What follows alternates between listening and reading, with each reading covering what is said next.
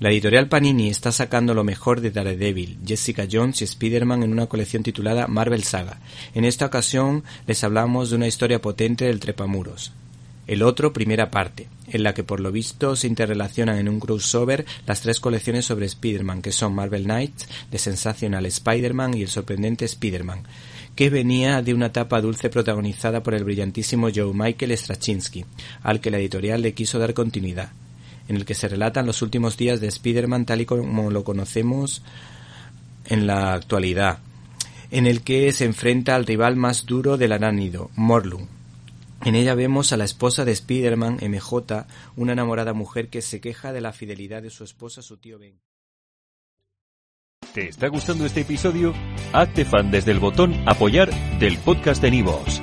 Elige tu aportación y podrás escuchar este y el resto de sus episodios extra. Además, ayudarás a su productor a seguir creando contenido con la misma pasión y dedicación.